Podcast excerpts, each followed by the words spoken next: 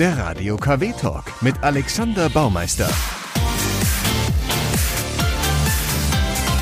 Genau, schönen Sonntag. Und mein Gast heute ist Thomas Hesse, 66, geboren in Hahn, verheiratet, hat einen Sohn, in Köln Germanistik und Kommunikationswissenschaften studiert, ist dann Journalist geworden und war bis 2014 Leiter der Rheinischen Postredaktion in Wesel, lebt auch in Wesel und ist heute freier Autor und Publizist. Insgesamt hat er 16 Bücher rausgegeben und ist vor allem bekannt hier über die sogenannten Niederrhein-Krimis. Wäre das in etwa so Wunderbar. grob mhm. zusammengefasst, mhm. womit Sie d'accord wären? Wenn Sie nur einmal Wuppertal da reinbringen, dann, dann ist es gut. Wuppertal, weil Sie da auch gewohnt haben und weil Sie da auch angefangen haben zu studieren, oder? Nee, ich komme eigentlich aus Hahn und äh, habe in Hilden gelebt und in Hahn. Das liegt nahe bei Wuppertal. Damals, äh, als ich begann zu studieren, war das nicht so, dass die, die Leute erstmal durch die Gegend gefahren sind. Da ging es um heimatnahe ne, und organisierbare das Studium. Da bin ich erstmal äh, in Köln gelandet. Das war nicht ganz so heimatnah, aber war eine super Studentenstadt. Das ist ja noch heute. Ich habe da ein paar Semester studiert und dann nach Wuppertal gewechselt. War eine sehr gute Zeit. Damals wurde gerade die Bergische Universität aufgebaut. Das heißt, es gab richtig kleine Seminare mit 20, 24 Leuten und man konnte wunderbar sich in die Themen hinein vertiefen. Also wenn ich an Wuppertal denke, denke ich klar an die Wupper. Ich denke aber auch, dass man da schön wandern gehen kann mit den Bergen und natürlich die Schwebebahn. Tut Ihnen sowas heute auch weh, wenn Sie merken, dass sie gerade nicht fährt? Also die Schwebebahn ist natürlich das Wahrzeichen der Stadt und äh, früher fuhr sie auch noch. Heute ist sie äh, oft, oft stillgelegt. Das ist ja technisch ein Problem. Die Stadt hat mir auch wunderbar gefallen und es war ein bisschen bergig. Deswegen bin ich hinterher, als ich am Niederrhein war, habe ich etwas gefremdelt, weil mir fehlte so ein bisschen Wald und Gebirge etc. Aber mein beruflicher Werdegang hat mich äh, dann recht bald in Journalismus nach meinem Germanistikstudium geführt. Und das war dann irgendwann damit verbunden, dass ich für die Rheinische Post gearbeitet habe, habe dann auch volontiert alles äh, gemacht, was man so als Lokalredakteur machen kann und bin schließlich, ich glaube, es war 1986 am Niederrhein gelandet, mhm. wohin ich nicht unbedingt wollte. Als Großstadtmensch hm, möchte man nicht unbedingt aufs platte Land kommen.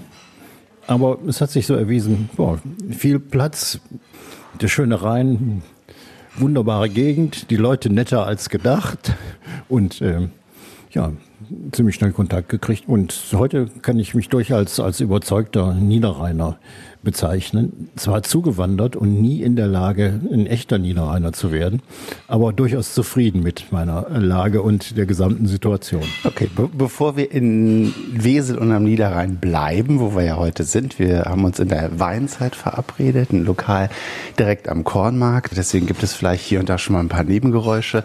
Erzählen Sie mir doch mal was aus Ihrer Kindheit im Kreis Mettmann. In, in Hahn sind Sie geboren. Wie, wie war es bei, bei Ihnen zu Hause? Was, was verknüpfen Sie da mit der Region? Mettmann ist äh, tatsächlich eingekeilt zwischen Düsseldorf und Wuppertal eingekeilt ist gar nicht so falsch, weil das ein, ein Wohn- und Lebegebiet ist auch für viele Großstädte. Also Düsseldorfer leben auch ähm, einfacher, billiger und trotzdem arbeitsplatznah in, in, im Kreis Mettmann. Das sind doch die Reichen, oder nicht? Das, das sind die das sind Reichen. Die Meerbusch. Also die, die ganz Reichen sind in Oberkassel und in Meerbusch.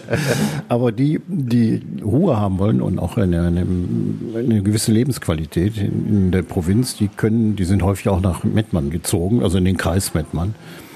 Hat aber damals auch schon mit Geld zu tun gehabt. Düsseldorf ist teuer immer gewesen. Mhm. Und heute ja teilweise unbezahlbar für viele der Wohnraum. Kreis Mettmann war, hatte den Vorteil, dass ich damals sehr gerne dort gelebt habe, wie man es so sagt. Viele Freunde, viele Bekannte aber auch die Möglichkeit, äh, nach Wuppertal zu fahren, nach Düsseldorf zu fahren, ins Programmkino zu gehen. Das war damals äh, unser großes Hobby. Mhm. Und auch in kleine Programmkinos äh, auf dem Lande. In, in Wuppertal gab es zum Beispiel die Börse, also ein großer Jugendtreff, Jugendhaus. Dort gab es zig Konzerte, Deutschrock, Welle und Krautrock und was ich da alles mitbekommen habe. In, in Wuppertal selbst gab es die Band Hölderlin, die war sehr bekannt in, mhm. in dieser Zeit. Darüber habe ich dann auch journalistisch geschrieben. Ich habe mich dann sehr in der neuen Musikwelle damals bewegt. In den mhm. kleineren Orten gab es auch viele Rockkonzerte. Also da wurde dann Jugendarbeit erfunden sozusagen und die hatte sehr, sehr viel mit Jugendkultur und Musik zu tun. Ich habe es ein bisschen verschwitzt, Sie darauf vorzubereiten, dass Sie sich drei Musiktitel mitbringen sollten, den Soundtrack des Lebens, was jeder Gast bei dem Podcast macht, weil Sie jetzt gerade Hölderlin sagten und die Zeit und Ihre, Ihre ersten Anfänge mit, mit Musik und Konzerten. Gibt es da irgendwas Besonderes, was Sie sich wünschen würden? Ich würde einen Titel von Kran ja. und Helmut Hattler nehmen. Welchen genau müsste ich noch mal gucken? Das ist gar nicht so einfach. Wir haben damals immer diese Longplay-Versionen gehört, die 30 Minuten und was weiß ich wie lange dauerten. Kran war eine der, der bekannten Neudeutsch-Bands, sind auch äh, kürzlich durch die Gegend getourt. Also Helmut Hattler ist der. Wie? Hattler. Kran schreibt man mit Doppel-A. Also das wären die Top 5, die, die Spotify mhm. anbietet. Ja, prima Klima, das ist dann ja? das Richtige. Okay.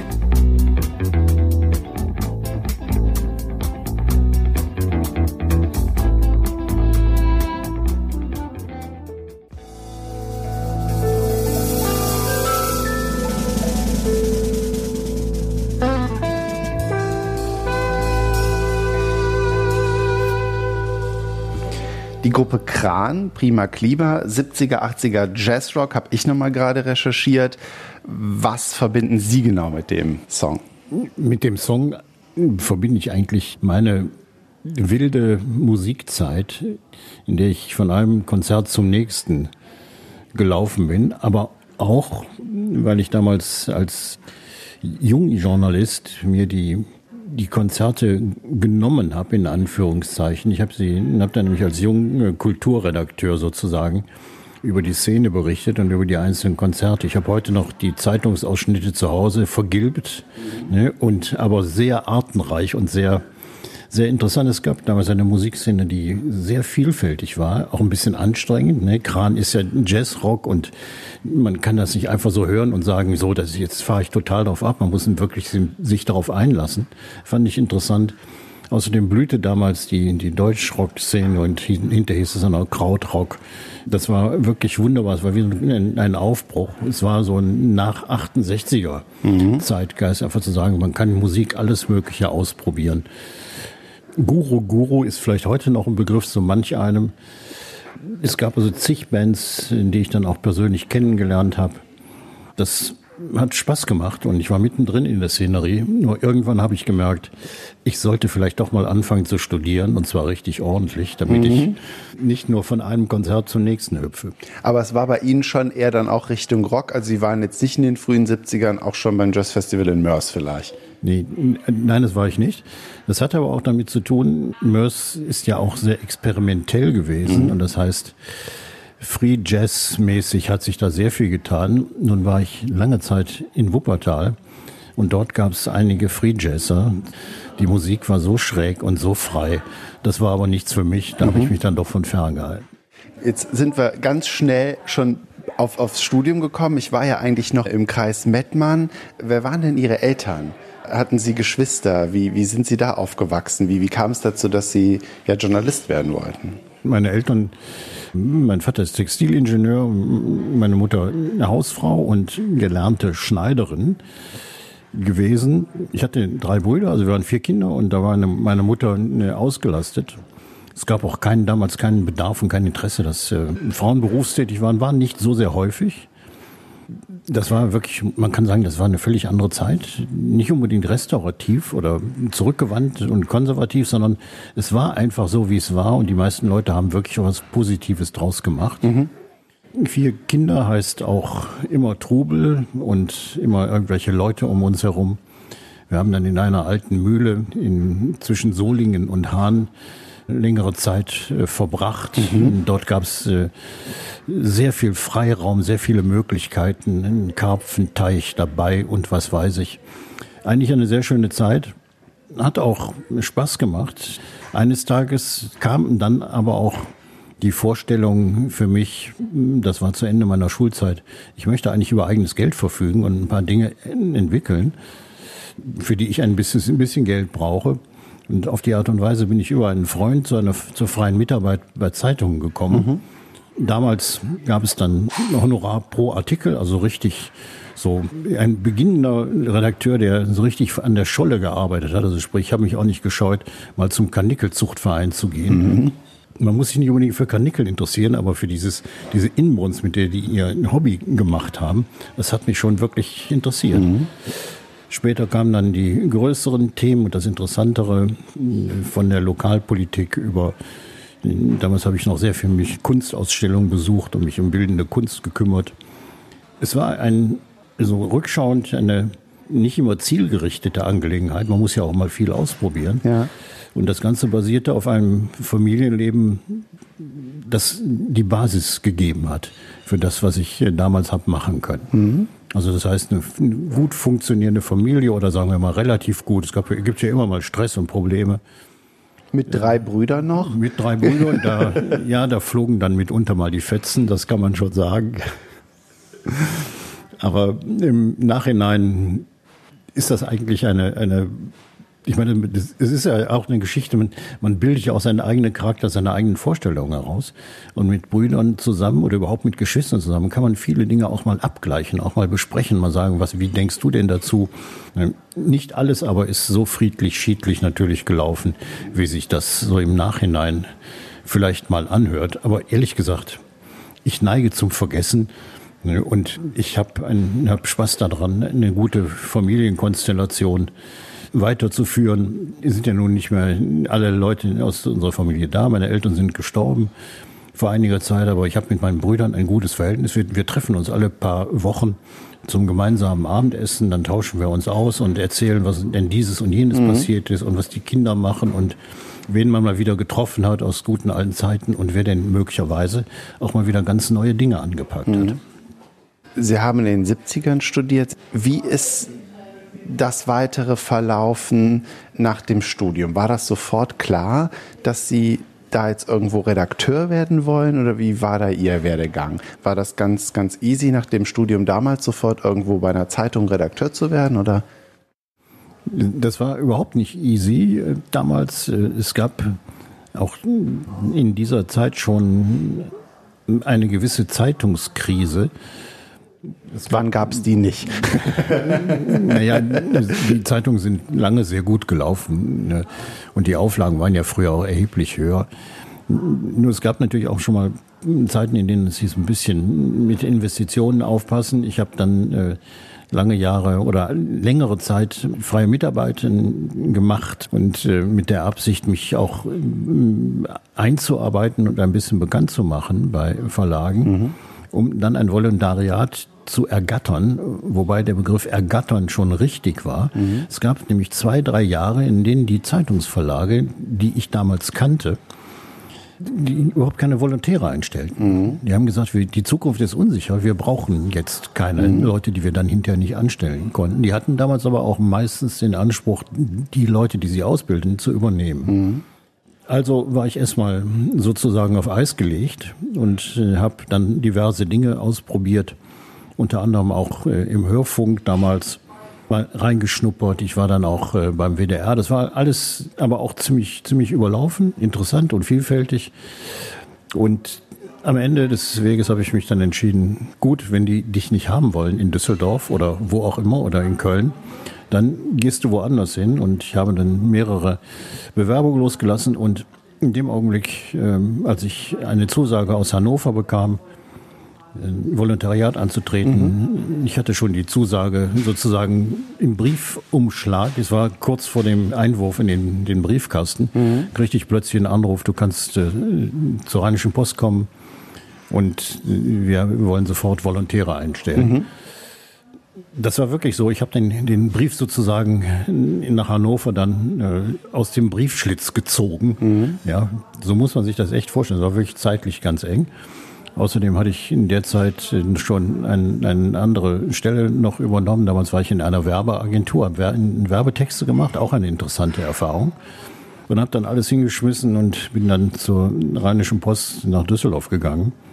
Ich musste dann innerhalb von sechs Wochen antreten, also relativ kurzfristig alles äh, weitermachen. Jetzt war ich wunderbarerweise in dem äh, Genre gelandet, also in dem, in dem schreibenden Journalismus, der mir immer Spaß gemacht hat.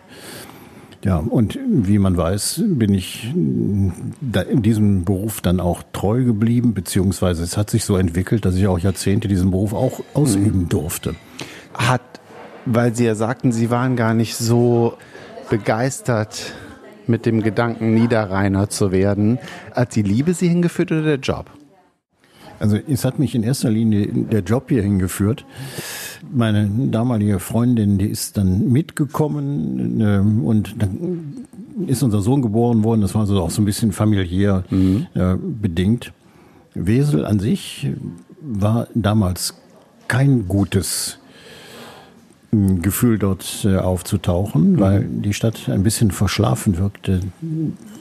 Man weiß ja auch, Wesel ist zerstört worden im Zweiten Weltkrieg zu 95 bis 97 Prozent. Also da gibt es so wechselnde Prozentzahlen. Auf jeden Fall die Zerstörungs Zerstörung war gigantisch. Es wurde nach dem Krieg nützlich aufgebaut, aber nicht schön und nicht, nicht nach einem besonders städtischen Profil. Wenn man also von außerhalb hier reinkommt, war, damals war es jetzt recht, ne, hatte man nicht das Gefühl, so, das ist jetzt ein, eine Stadt, die total im Aufbruch ist. Mhm. Es hat sich aber im, im Laufe der Jahrzehnte auch viel gewandelt und verbessert. Das ist alles ein bisschen urbaner geworden. Äh, die Kulturangebote sind vernünftig. Es gibt mittlerweile einige Institutionen, die es früher nicht gab. Es ist eigentlich durchaus eine lebendige Stadt. Wenn man die große Kultur und das große Amüsement haben will, dann bekommt man das hier nicht. Aber es ist schön zu leben. Das ist natürlich eine gewisse, wie soll ich das ausdrücken? Das ist eine, eine lange Reise, an deren Ende dann ein positives Ergebnis stand, um in der Provinz sich wohlzufühlen. Mhm. Aber die, Sie wissen es selbst, die Provinz hat auch die schönen Seiten, Freizeitangebot und ähnliches.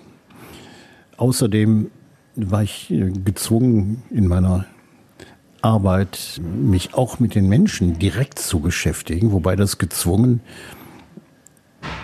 etwas hm, hart klingt. Das ist natürlich der Auftrag eines Journalisten, auch das abzubilden, was, was sein Thema ist, wo sein, sein, sein, seine Zeitung erscheint, das gesamte Leben abzubilden. So insofern gezwungen und zum anderen aber auch äh, sich zu öffnen, einfach mit den Leuten Kontakt aufzunehmen und ein, eigentlich ein Teil des, des lokalen Lebens zu sein. Mhm. Das habe ich immer als meinen mein Ansatz gesehen, also ganz nah an den Leuten ranzugehen und auch Teil des, des städtischen und des provinziellen Lebens in diesem Fall zu sein. Und das, indem man sich da hineinbegibt, wird man am Ende auch, man kann sich viel schneller mit den Städten, mit der Gegend identifizieren. Mhm. Das habe ich gerne gemacht. Das hat auch gut funktioniert, denke ich. Ja, und dann irgendwann bin ich dann auch dazu gekommen, das in Buchform mal umzuschreiben, ein, einzusetzen. Die gewisse Nähe zu den Leuten, zu den Situationen, so die Kenntnis der äh, Dinge vor Ort, die haben mich auch dazu gebracht, äh, mal das Wagnis zu beginnen, irgendwann, schreib mal ein Buch über die Gegend hier. Okay. Also Ihr erstes Buch war ja ein Bildband über Wesel. Das war so ein bisschen dann vielleicht der Anfang, ne? sich mit der Gegend zu beschäftigen und zu gucken, so.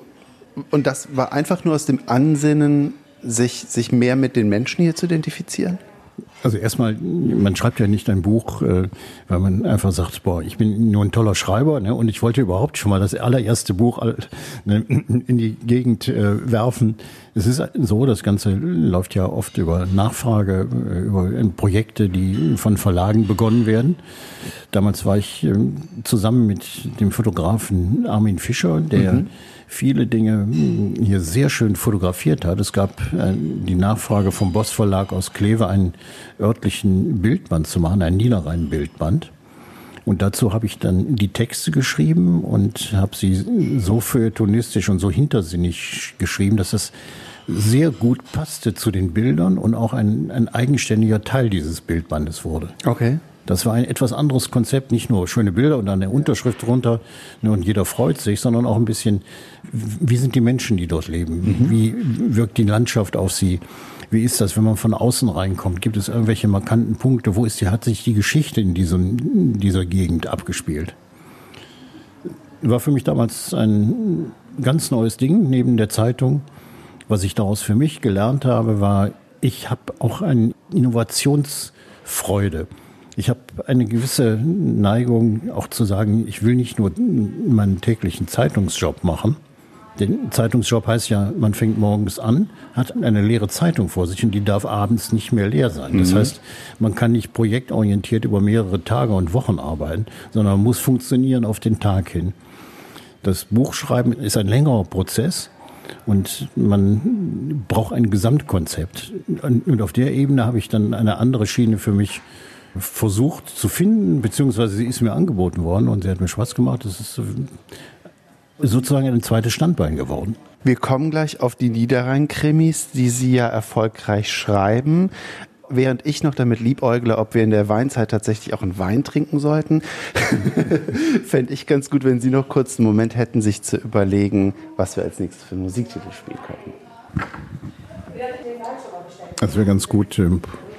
Also Jackson Brown ist einer meiner, meiner da war ich auch mal im Konzert.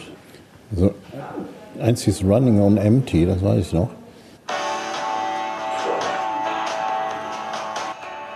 Also Stay ist sogar noch ein bisschen besser. Ich meinte das übrigens ernst.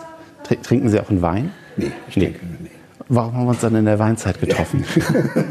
Weil tagsüber hier auch sehr leckerer Cappuccino. Mikrofon Weil tagsüber ist ja auch sehr leckerer Cappuccino zu haben. Dann bleibe ich auch bei meinem Wasser. Ist Ihnen denn was eingefallen? Musikalisch? Jackson Brown. Jackson Brown ist, also nein, zum einen war ich auf einem Konzert, was mich sehr begeistert hat. Zum anderen ist es so, die Nähe zur Musik, wenn die mal irgendwann jung begonnen hat, heißt es das nicht, dass es, äh, dass sich das das ganze Leben fortsetzt. Es gibt viele, viele Dinge, die man äh, machen kann. Und bei Jackson Brown hatte ich einfach das Gefühl, das ist einer, der kann mit seiner süffigen und, und klaren Art Musik zu machen ja, mich begleiten. Ich kümmere mich nicht mehr so viel um Musik. Ich, wenn Sie mich jetzt fragen, was jetzt total angesagt ist, äh, muss ich erstmal schwer nachdenken. Und dann rufe ich meinen Sohn an und der erzählt mir das schon. Mhm. Ne, also der versorgt mich dann auch immer mit, mit entsprechendem Material. Äh, aber ich selbst verfolge die meisten neuen Dinge nicht und schöpfe so aus, aus einem Vorrat von, von Dingen, die mich irgendwann mal emotional begleitet haben. Und dazu gehört zum Beispiel besagter Jackson Brown, bin ich ja mal gespannt, was ich Ihnen dann noch als dritten Titel anbieten kann. Da denke ich jetzt mal hart drüber nach. People stay, still did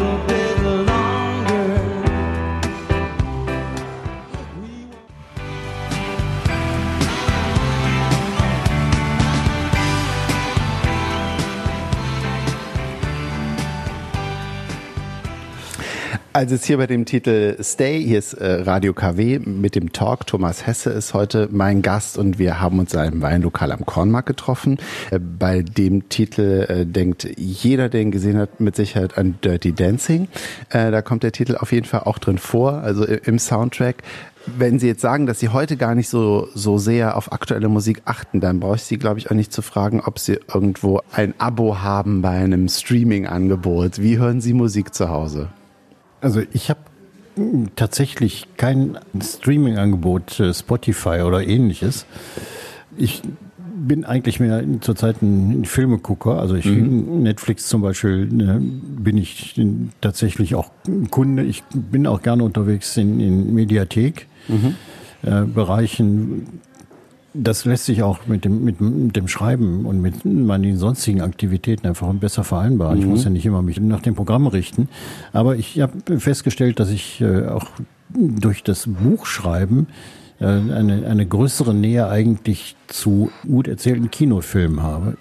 Das kostet allerdings Zeit, wenn man öfters äh, sich entsprechende nicht nur Serien anguckt, sondern auch in, in guten Kinofilmen unterwegs ist. Mit anderen Worten, Sie hängen gerne vor der Glotze. Sagen wir mal so. ich bin gerne unterwegs. Ähm, ab und zu muss ich aber auch noch hm, ja, meine Aktivitäten, die ich in meinem kleinen Büro hm, zu Hause mache, so koordinieren, kostet auch Zeit. Und mal ehrlich, wenn ich erzählen würde, wie viele Stunden man für ein, zum Beispiel die, das Schreiben und die Produktion und das Promoten eines neuen Buches braucht, dann glaube ich, äh, würden, würden nicht nur Sie, sondern viele andere auch erstaunt sein. Nehmen Sie uns mal mit in Ihr kleines Büro. Man hat doch, wenn man, wo Sie gerade von Kino sprechen, immer Bilder im Kopf, dass Schriftsteller, Autoren, Publizisten, dass die Rituale haben. Machen Sie das im Morgenmantel? Stecken Sie sich noch eine Zigarre an oder eine Pfeife? Äh, gibt's, glüht der Kaffee oder äh, läuft der Wein? Schreiben Sie eher nachts oder morgens? Wie, was ist da bei Ihnen? Wie, wie kann man sich das vorstellen? Also ich bin da ziemlich altmodisch. Äh, Schreibmaschine. Nein, ganz so. Ich wollte eigentlich noch viel früher anfangen, nämlich vor dem Schreiben. Vor dem Schreiben kommt nämlich das Lesen und dazu gehört bei mir eine Tasse Kaffee, die ich mir selbst anmixe, also mir die Bohnen, Bohnen? richtig, mhm. richtig erstmal male und ganz frisch und manchmal auch Kardamom rein und was weiß ich, ein bisschen so ein paar andere Geschmacksrichtungen ausprobieren. Und dann kommt mir die gedruckte Zeitung auf den Tisch. Mhm ich gucke mir an, was äh, ist im Kulturbereich Neues. Ich äh, mache dann auch mal irgendwann das Radio an. Dann fange ich an, meine, meine Mails abzuarbeiten gucke, gibt es irgendwelche neuen Themen, auf die ich reagieren müsste. Ziehen Sie sich ganz normal an? Ganz normal an. Ja, also, Wenn ich morgen zum elf klinge bei Hesses. Dann komme ich im Morgenmann raus, ja. möchten Sie hören. Nein, das stimmt nicht. Was ist denn, braucht, braucht man da auch seine Ruhe? Also ist dann wirklich auch nicht stören? Was schicken Sie Ihre Frau weg? Weiß sie das oder was ist, wenn die auf einmal was machen will? Meine Frau ist berufstätig, von daher äh, ist Lässt sie mitunter sowieso weg. Aber ich setze mich, ich habe meinen Raum so gestaltet, dass ich äh, tatsächlich einen Blick ins Grüne habe mhm. und dort, wo auch eine gewisse Ruhe herrscht. Mhm.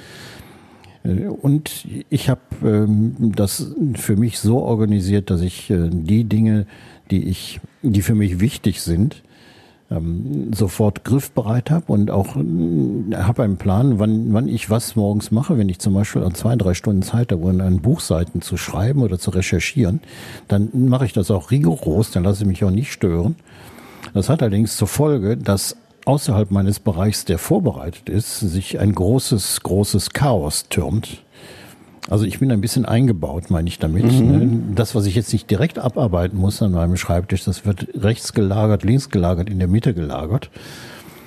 Das hat so einen gewissen Trutzburg-Effekt, mhm. kann man sagen. Ist aber ganz praktisch. Ich finde, es hat auch einen gewissen Charme. Kreatives Chaos, ja. ja. Äh, wir gucken mal kurz in Ihre Bücher. Ich habe vor Jahren die Füchse mal als Hörbuch gehört. Menschen, die zu ihren Krimis greifen und die gelesen haben, den kann ich jetzt wahrscheinlich gar nichts Neues erzählen. Aber jetzt jemand, der vielleicht noch nie einen Krimi von Ihnen in der Hand hatte, was hat den zu erwarten?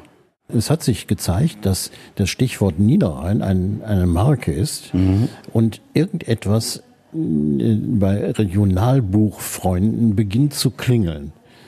Im Buchhandel und beim Verlag sagt man dann gerne, ne, sag bloß Niederrhein, dann greifen die Leute schon zum Buch, die interessiert sind. Mhm. Also das Regionale muss als Signal auf dem Buchcover draufstehen und es muss auch als Niederrhein-Buch in verschiedenen Publikationen dargestellt sein. Mhm.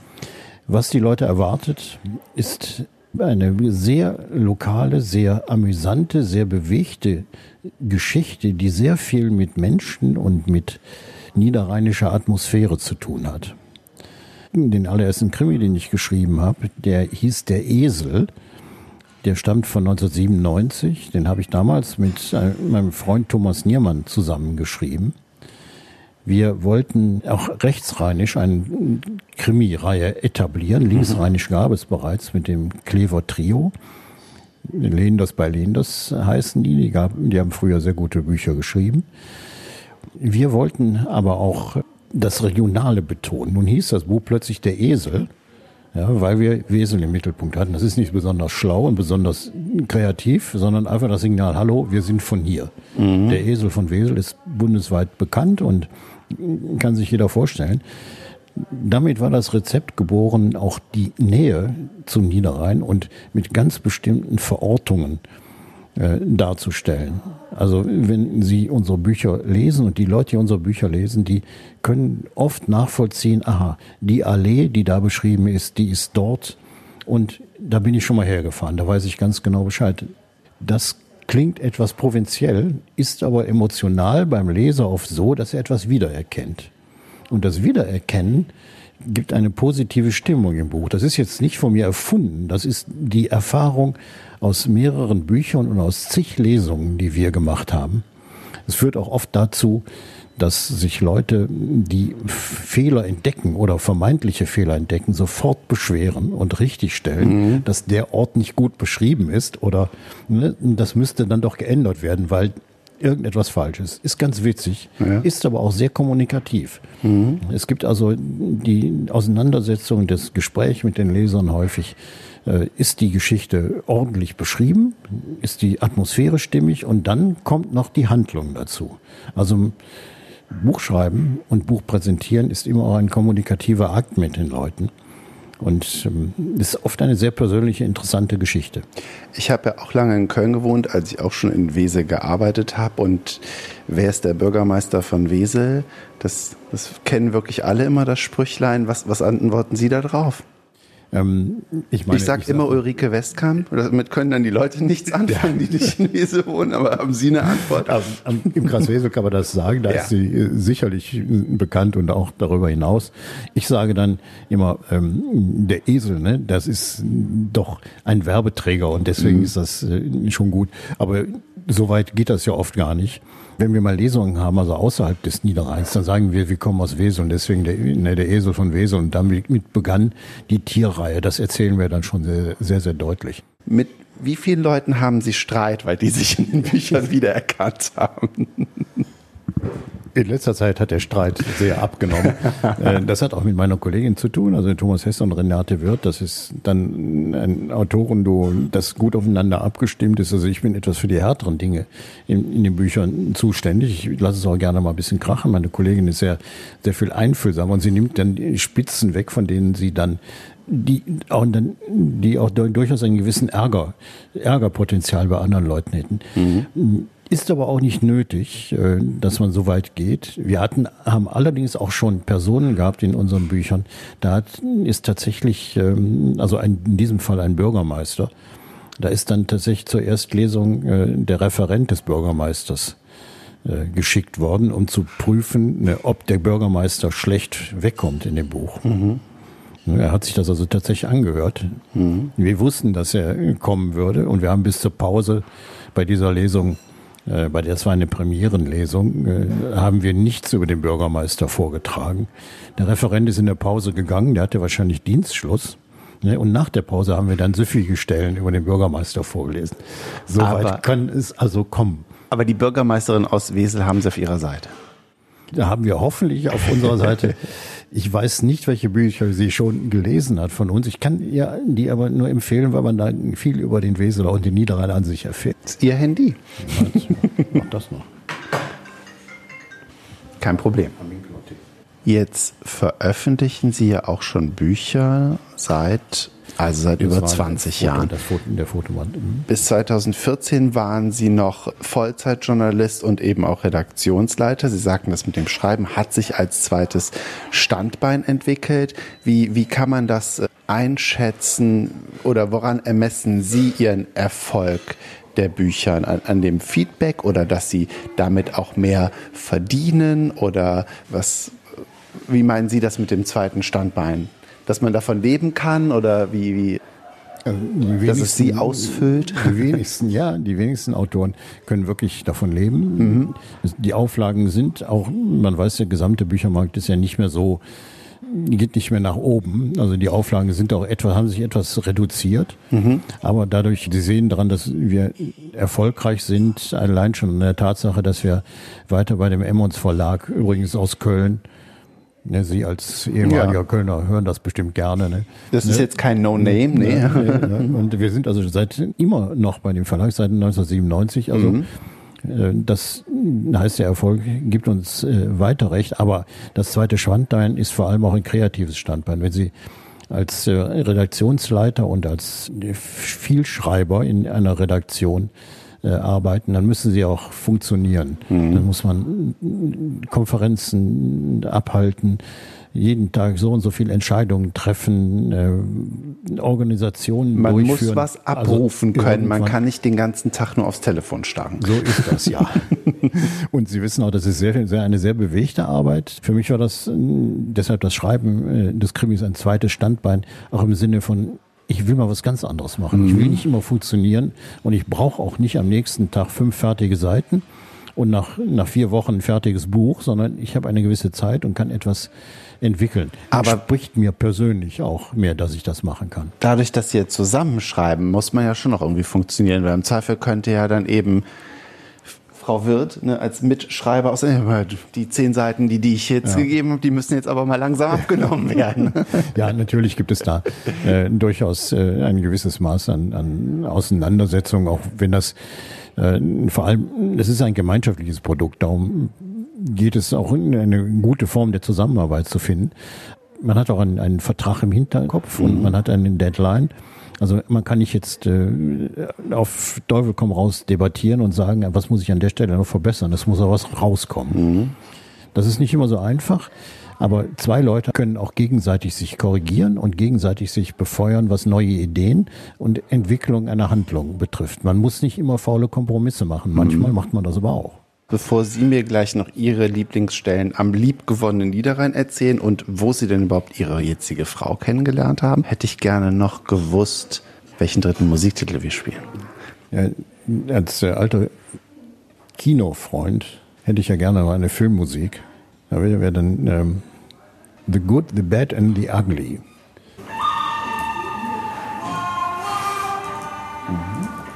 Und dann lieber David Bowie, Ziggy Stardust. Also wir, wir streichen aus dem Clint Eastwood und nehmen David Bowie.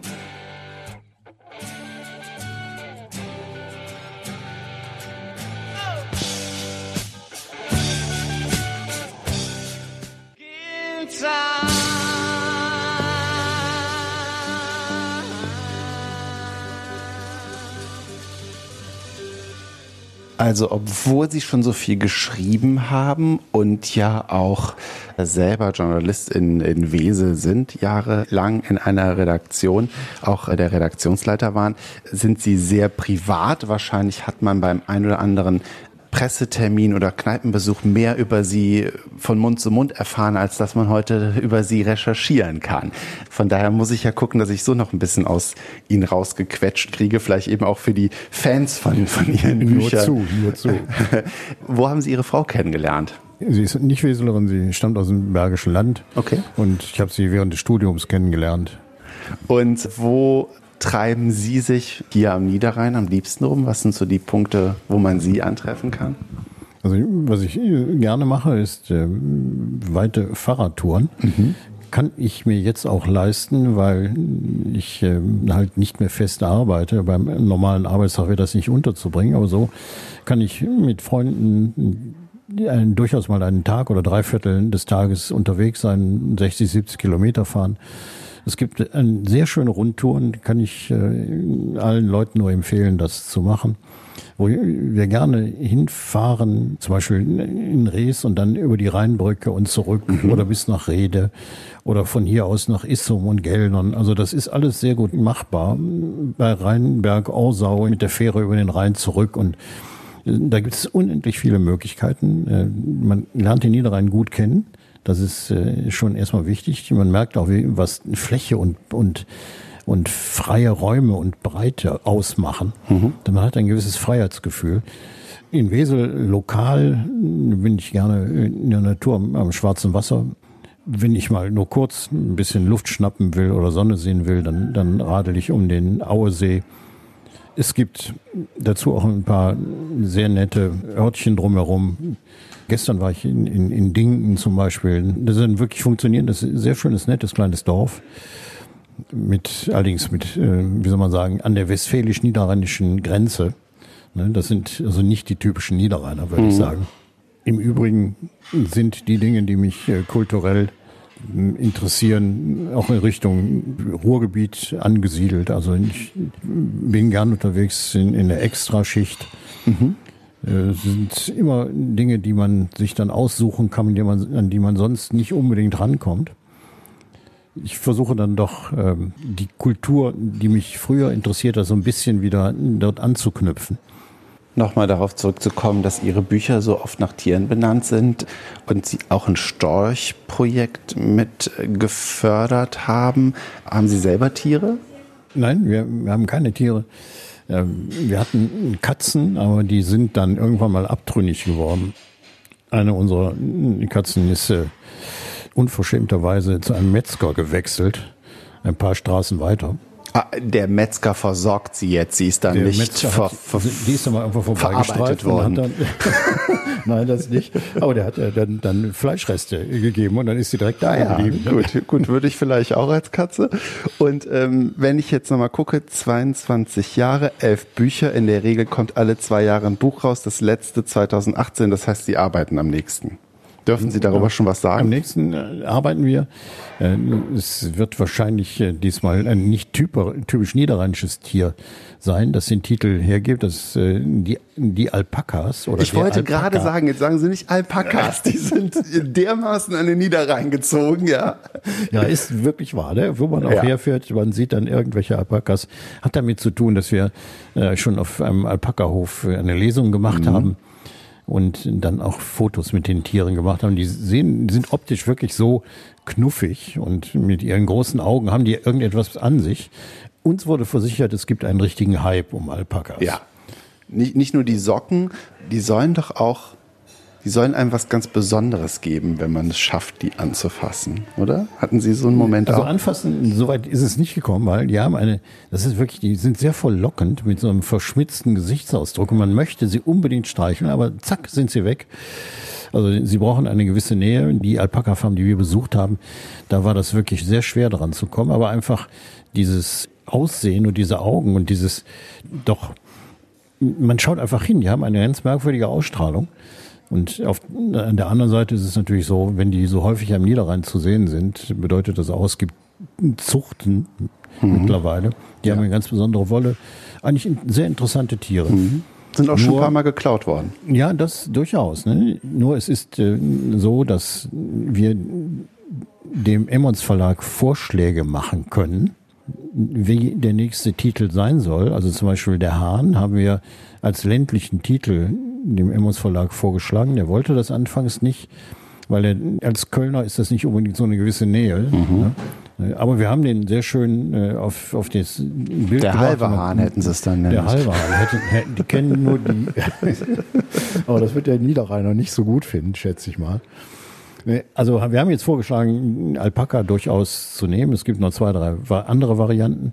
Jetzt bin ich immer gespannt, was der Verlag sagt, ob er sagt, das ist der Name, der ziehen könnte. Es ist ja auch immer ein bisschen, ein Titelbild muss direkt wirken. Mhm. Der Name muss darstellbar sein, der muss eine gewisse Sympathie auszeichnen oder eine gewisse Nähe äh, zur, zur Landschaft und zur Gegend. Da haben sie nicht viele Chancen, um äh, den Leser zu überzeugen. Er muss einfach sagen, oh ja, das sieht gut aus und das ist okay. Mhm. Also wer Lust bekommen hat, äh, an ihre Bücher kommt man sehr einfach. Sie haben mir auf jeden Fall eins geschenkt, danke. Aber die findet man auf jeden Fall sehr, sehr leicht, die zu bestellen. Wie könnte man Termine finden, um auf ihre Lesungen zu kommen, wenn man da Lust drauf hat? Da gibt es äh, mehrere Möglichkeiten. Das eine ist der Emmons Verlag, der äh, natürlich seine Autoren betreut mhm. und dass die Termine über die Termine Bescheid weiß und in Köln über die Homepage zu erreichen ist. Dazu gibt es meine Homepage, die heißt der-krimi-hesse.de. Auf Facebook sind wir zu erreichen. Ja, und außerdem sind wir öffentliche Menschen. Wer also dringend mit uns telefonieren will, muss mal im Telefonbuch nachschlagen. Ich hoffe, dass jetzt. Ich hoffe, dass jetzt nicht sofort bei Ihnen, dass Sie es bereuen, den ganzen Tag ans Telefon geht. Das glaube ich kaum. Ich bin dann mal weg. Da geht es schon. Da geht es schon, Ihr Handy. Ich danke auf jeden Fall sehr fürs Gespräch. Ja, okay, vielen Dank. Hat mir Spaß gemacht und ja, schauen Sie mal rein in den Hahn. Ne?